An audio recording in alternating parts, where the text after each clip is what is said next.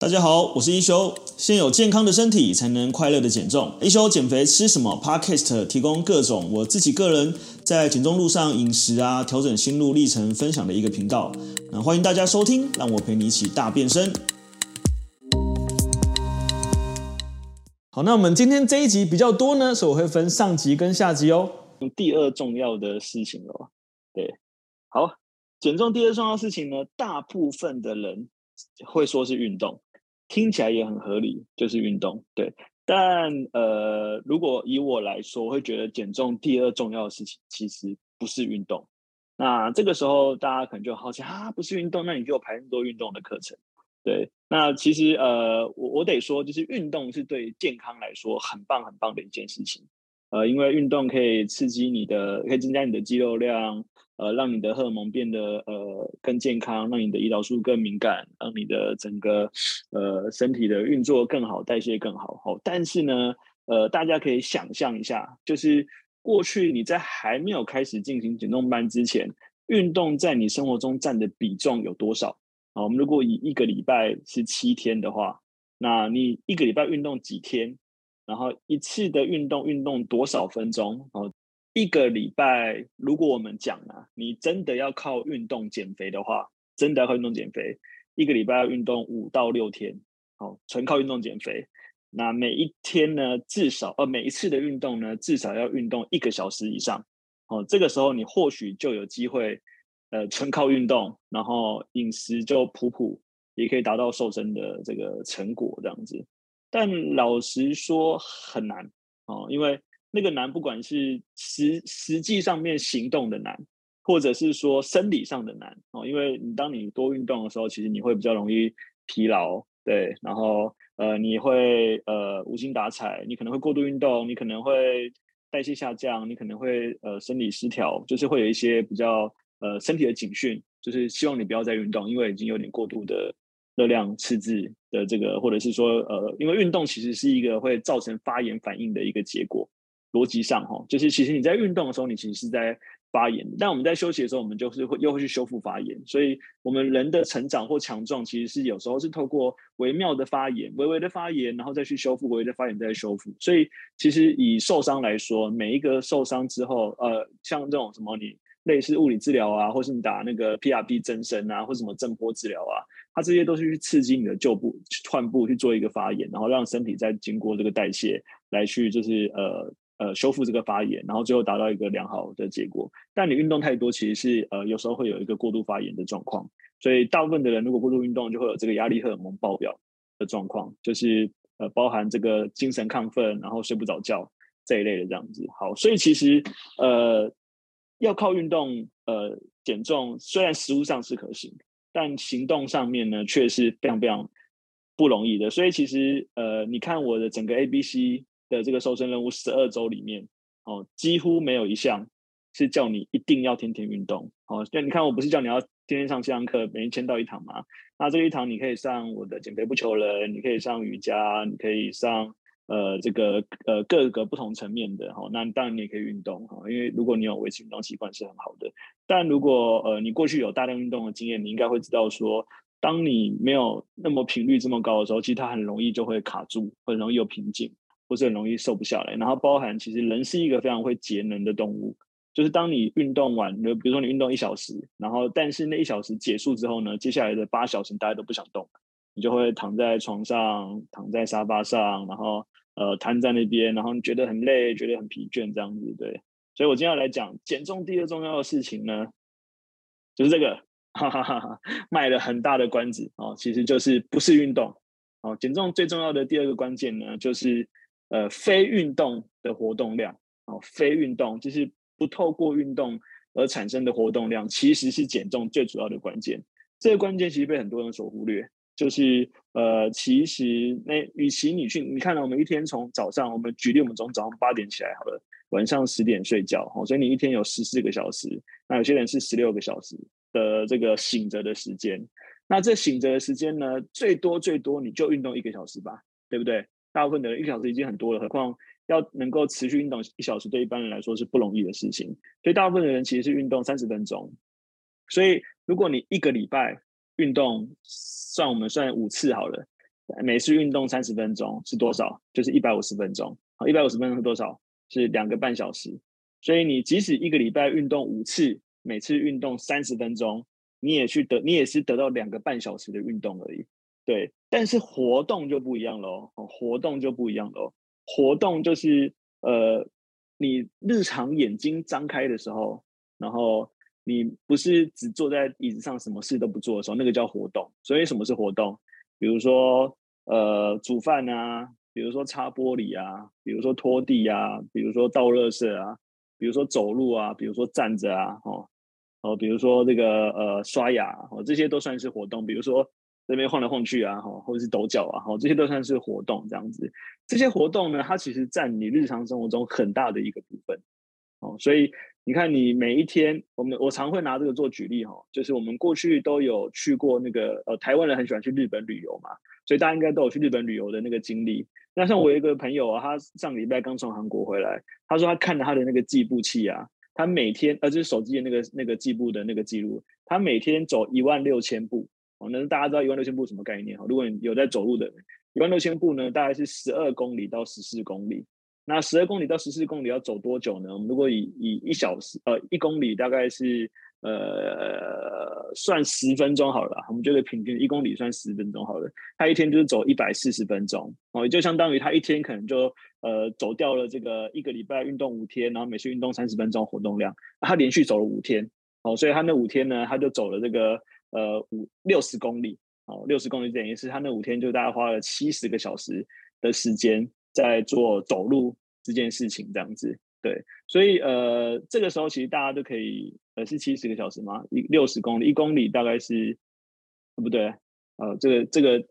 重新计算一次，好像他一天大概会走两个半小时啊，对，所以他五天大概是走了十个小时，然后五呃，对，他大概走了。十四个小时多了，哦，所以他那五天等于相当于他是运动了，如果我们以运动来算啦，大概就是运动差不多是呃一个月的效果，哦，所以其实非运动的时候产生的活动量是一件非常非常重要的这个关键。那为什么会它会这么重要？其实我们可以还稍微来看一下哦。其实呃，我们大家都有听过 TDEE，那 TDEE 呢，其实就就是如果以中文来说，就是这个呃所谓的呃每天。呃，日常生活中产生的活动热量的总量，然后这个 TDE 里面就包含基础代谢率，哦，就是我们讲 BMR。那基础代谢率就是一个人躺在那边不吃不喝也不动，也需要消耗热量，是维持你的生命机能。然后有一个叫食物热热效应哦，食物热效应就是你在吃东西的时候，它你身体其实会需要呃运作去消耗这些食物跟这些能量。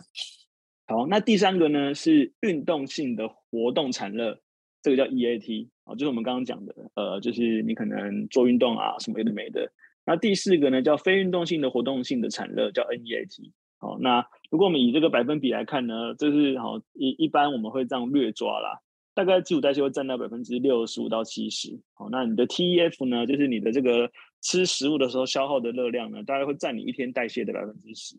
那 EAT 呢，就看你有运动还是没运动。好，有运动的话就占百分之五，那没运动的话就是百分之零。那 NEAT 呢，通常就占到百分之十五到二十，所以你会看到哦，除了这个所谓的 BMR 之外啊，就是其实这个 NEAT 就是非运动性的活动产热啊，其实占据蛮大的一个部分。哦，那这个部分呢，其实是你日常生活中消耗热量一个很大的一个来源。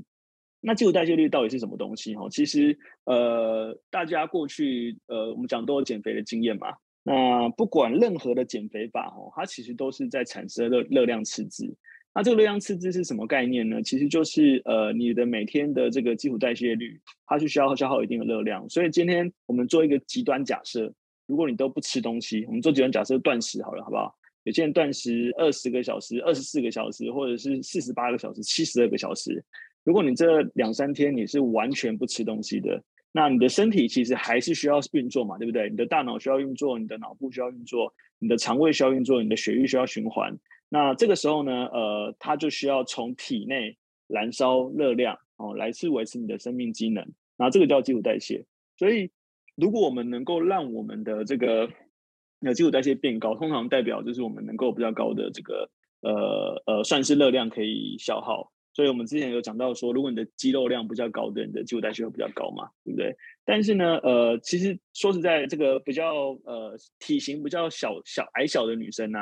其实是比较吃亏的哦，因为体型比较矮小的女生呢，你吃的便当，你去买便当，通常她不会分这个五十公斤的人吃的便当跟一百公斤人吃的便当，哦，通常都是一样的便当。但是因为体型矮小的人呢，因为他的身体的身高比较小，他的呃可能内脏器官比较小，然后他的这个肌肉量比较小，所以它的代谢其实是比较降低的。对，所以如果我们呃过去的减重，你会发现，通常在前呃一个月或两三个礼拜，哎，好像成效都会还不错。但是你会发现，当当我们减到呃一定的程度，开始我们越吃越少的时候，开始那个代谢就会降低，减减就会跟着变得更困难。对，所以其实基础代谢降低大概会有几个原因哦。第一个原因是，如果你是从一百公斤减到八十公斤，哦，那你就是少了二十公斤的脂肪嘛。哈，就算它不是全部都是脂肪，可能是会有比较理想，就可能会有两三公斤是肌肉，十七八公斤的脂肪这样子。当你的代谢降低的时候，因为你的体重会下降嘛，所以你的这个呃。整个热量的消耗就会降低哦，所以这一部分就是正常的，对。但如果你的这个呃是吃太少，就是你是透过吃很少，然后透过这个呃肌肉流失，透过代谢下降的时候呢，它就会发生这个呃热量下降啊，这、呃就是减重下降，但是你的热量也降低的时候，对。那或者是说我们常讲的，就是它有可能会有这个呃类似有点停滞的状况，对，所以。呃，我们今天就会来跟大家讲说，呃，我们在这个呃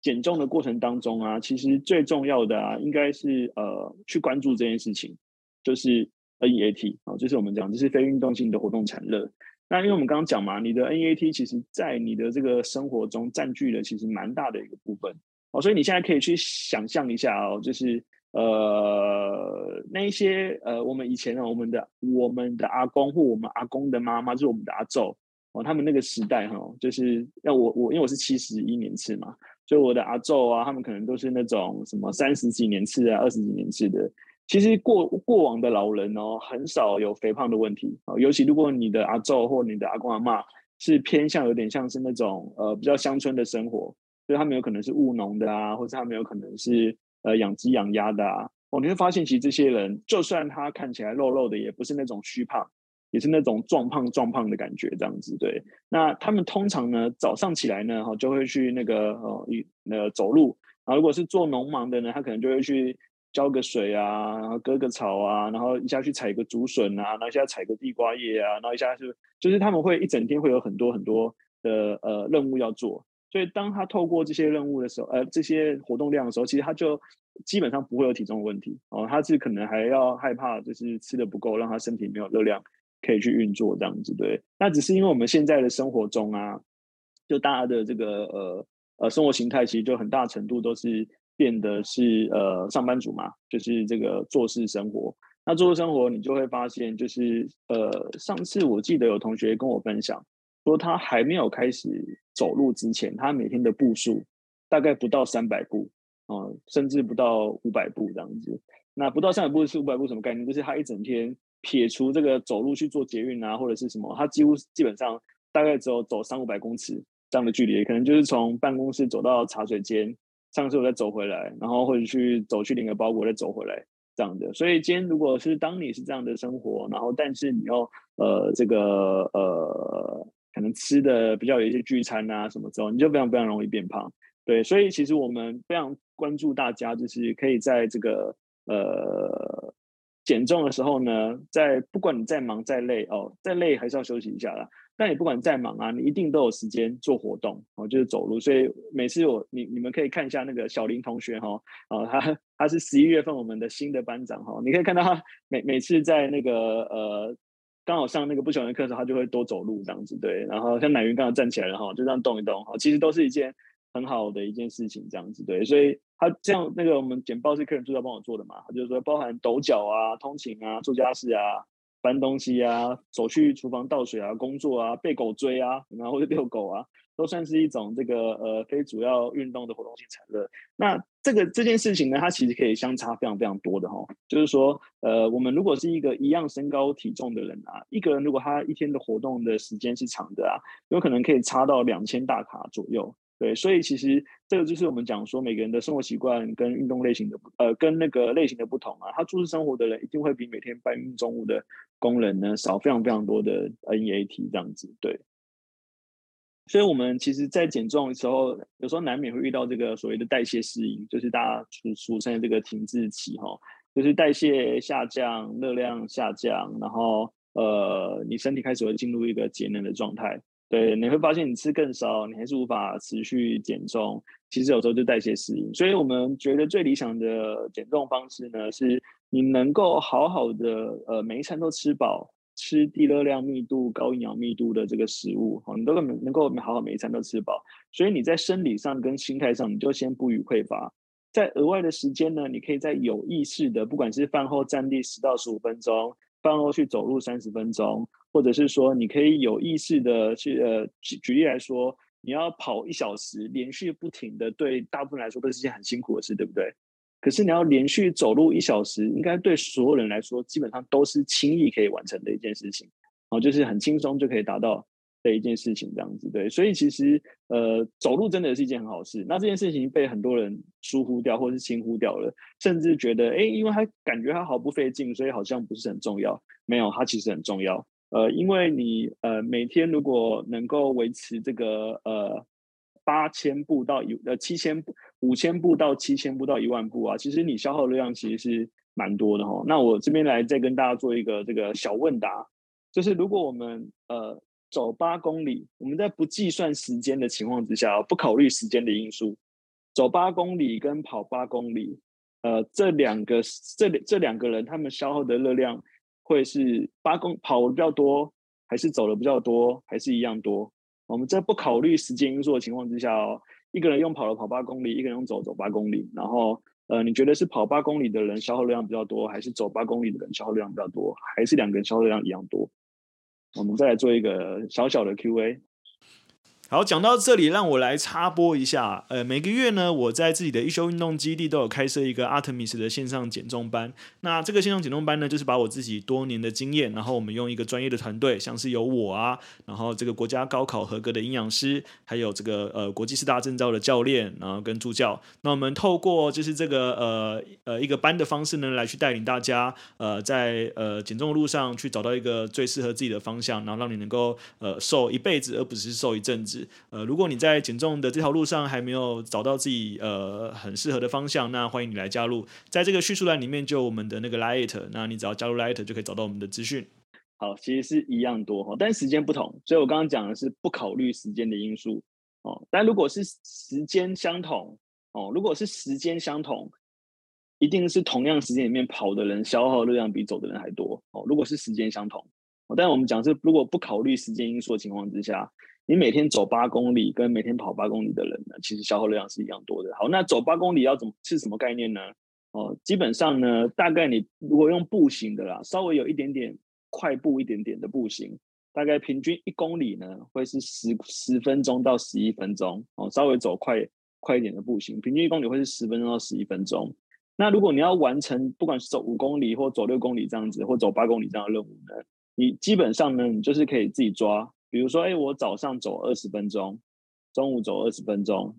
这样四十分钟了吗？晚上走三十分钟，哎，这样就七十分钟了。其实你今天一整天就已经完成七公里的这个热量消耗了。哦，那但是因为我们讲嘛，我们减重其实，呃，我希望大家除了关注热量消耗，还可以去关注健康上面获得的好处啦。所以其实，呃，光是步行这件事情，它的活动，它就能够对你的心肺能力、对你的荷尔蒙、对你的胰岛素的敏感度。呃，对你的这个血糖的平衡都会有一定的帮助。对，所以其实你如果能够在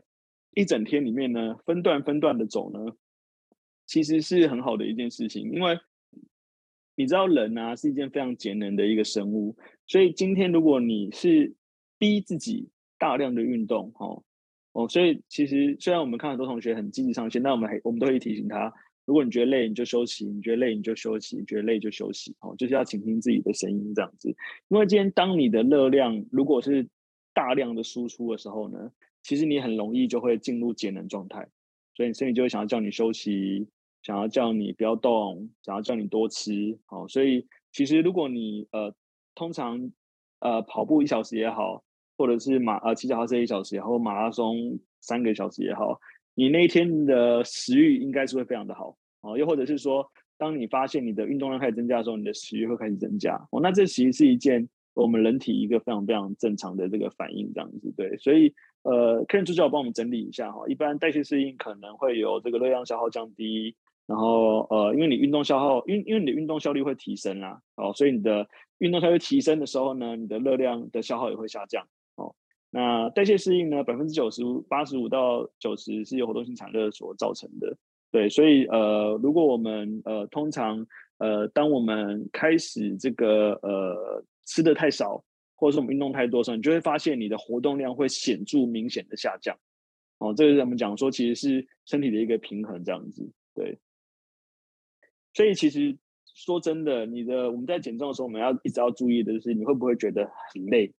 哦，如果你觉得很累呢，就是休息一下哦。那个休息，不管是呃行动上面的休息，真的好好躺一下，或者是说我们可以稍微呃缓一缓哦。就是我们可能早本来是本来是运动三小时，哈、哦，运动两小时，运动一小时，你就可以去减个百分之七呃六十，呃可以稍微减个百分之二十或百分之三十。所以像之前那个盛家就讲哈，就是诶他之前本来晚上都会上。那因为他后来白天他也都有上嘛，他就想说好，那晚上他就休息啊、这样的休息其实对他来说是比较好的。像那个洛石也有讲说，哎，他实行一六八，他觉得开始整天变得比较没有活力。哦，那你就可以不用一六八，你可以退回哦一四十啊，可以退回十四十，就是我维持十四个小时的断食。如果让你觉得很舒服，那你可以呃就维持在这个状态就好这样子。因为我们身体其实呃，如果你是过度剧烈的改变，它就很容易会造成这个。呃，节能这个状态这样子，对，所以呃，通常一般来讲，这个呃减重它除了生理反应之外啊，就是有时候会改变你的行为，对，所以其实呃，我们当讲你只要吃少呢，其实通常你就会呃开始变得比较不活跃，然后无精打采啊，什么就是整天只想躺着啊，然后甚至开始会有一些这个呃免疫力下降的问题，就是你可能会有一些这种。生病啊，然后呃不舒服啊，然后头痛啊，哈，这些都是一些呃警讯，然后我们要注意这样子，对。所以其实我们能够呃，我们不要剧烈，但是我们可以透过持续这件事情，我们就可以很大程度的去让你的身体一直维持在一个我们所谓的这个呃，它它也有有一个说法哈，叫做呃高通道能量系统啊。高通道能量系统呢，它的概念其实就是我吃的多，但是我也动得多，所以我的身体是一个。不不会呃没有担心节能的状态，所以会呈现一个很好的一个正向循环。那通常这种状态呢，会出现在什么人身上？大部分呢会出现在年轻的运动员身上。哦，所以你会发现年轻的运动员呢，呃吃的很多，然后运动也很多，然后但是完全不会有肥胖的问题，就是他们身体是处在一个所谓的高能量通道的状态。那呃我们在做减重班，其实也是呃有意识的去引导大家进入这个状态。就是吃得好，然后活动的多，然后身体是健康的，然后呃能量来源不予匮乏，然后身体的荷尔蒙正常运作，对，它其实就会让你是在一个呃活跃状态下，然后能够持续的这个瘦身，对，所以其实之前他们呃国外有研究，就是那些爱抖脚啊、乱晃的人啊，一整天哈、哦、就是这样整天这样动来动去，就像是一个那个那个电那个叫什么电力小子，然后就以前的广告那个。那个我忽然忘记那个什么静电还是电竞之类的哈，就是那个那个电池那个对，其实一整天这样子呃跑跑跳跳走走动动的，其实他们热量消耗呃可能可以超到一天可以超到三百大卡哦，所以你们你们有没有发现呢、家里面有小孩的人哈，这边很多都有小孩对不对？小孩就是一个那个那个劲量小子，有没有？他们从起床然后开始就天哪，就像这些过动儿一样，一直不停的乱动，然后要陪玩，然后又要走要跑这样子，然后。等到他们开始觉得很累的时候，就怎么样？直接断电，所以他可以直接一秒睡着，有没有瞬间就睡着这样子？对，所以其实呃，小孩就是很标准的去呃示范的这个呃他这个高活动量，所以大部分的小孩老实说不太有肥胖的问题哦、除非是他的饮食非常非常的比较精致化，不然大部分就是学龄前的小孩那种呃三岁啊、五岁啊、八岁啊、十岁啊，其实很少肥胖问题。那通常小孩什么时候开始会有肥胖问题？哦，当我们是进入国中、进入高中之后，肥胖问题就比较出现。那一部分呢，是因为活动量显著的减少哦，所以其实那个那种功课很好的学生啊，其实有时候比较容易有体重问题，是因为他们其实花蛮多时间坐在这个书桌前面、呃、念书的，而不是去外面跑跑跳跳这样子。对，所以如果一个呃比较这个乱晃，就是我们讲比较高活动量的人啊，他其实每天这样子。呃，像之前那个我才讲，那菲菲就有讲嘛，就是他很愿意，就是去现在很愿意帮忙跑腿，要买什么要买饮料我去，哎要丢了色啊我去，然后要呃便商店是不是好我去，要走去这样子对。那他日常生活中他这样子维持一个高活动量呢，其实他就不需要在下班之后再跑去找跑二十圈的操场，好，因为我们之前讲过哈，就是你每一公里呢大概会消耗差不多是六十到七十大卡路里。对，如果你要消耗三百卡路里呢，通常你就要跑这个呃这个二十圈操场哈、哦，就是四千公尺啊的这个热量，你才能够消耗三百大卡。对，所以如果你呃是要靠运动消耗三百大卡，其实你在一个还没有运动习惯来讲，他的身心是很辛苦的。对，可是如果我们如果说我们讲不要运动的话，你只是多走路、多活动，到呃呃就是甚至做一些深蹲，然后饭后走的这样子的形态呢，其实就是一个呃非常非常容易达到热量消耗的一个状态，对，所以就是呃，分享一些就是提高这个所谓的 NEAT 的方法哦，就是这边有一个这个金字塔图，然后最上面呢就是呃可以尽量避免频率比较低，然后最下面呢就是频率可以比较高，哦，所以一般来讲呢，这个呃你可以避免什么哦，就避免看电视啊、打电动啊、滑手机啊、走坐超过三十分钟啊，啊，如果可以的话呢，你可以每周两三次啊，就是这个呃可以去健身啊、跳舞啊、做运动啊、跑步啊。那如果你的频率比较高呢，你可以每一周呃三五三到五次，然后每次至少二十分钟，可以去跑步啊、游泳啊、啊啊打羽毛球啊、打篮球、骑脚踏车，从事这种比较呃有氧型的运动。那如果你可以每天从事呢，每天走路取代搭车或开车哈，那但台湾人比较难的，因为如果你要光纯走路走去公司，你大概可能要提早三个小时出门哈，然后或是你可以遛狗啊、陪家人散步，然后爬楼梯。去取代坐电梯，然后打扫环境，陪小孩玩耍哦，陪小孩玩耍真的很消耗热量，非常非常累的一件事情。然后搭捷运用站立取代坐着整理家中的杂物哦，所以其实你每天从事的这些活动呢，是能够非常有效显著去提高你的这个呃 NEAT 的这这个活动量，所以它是一个呃很好的一件事情。对，好，那剩下的内容我们就下一集跟大家聊喽，拜拜。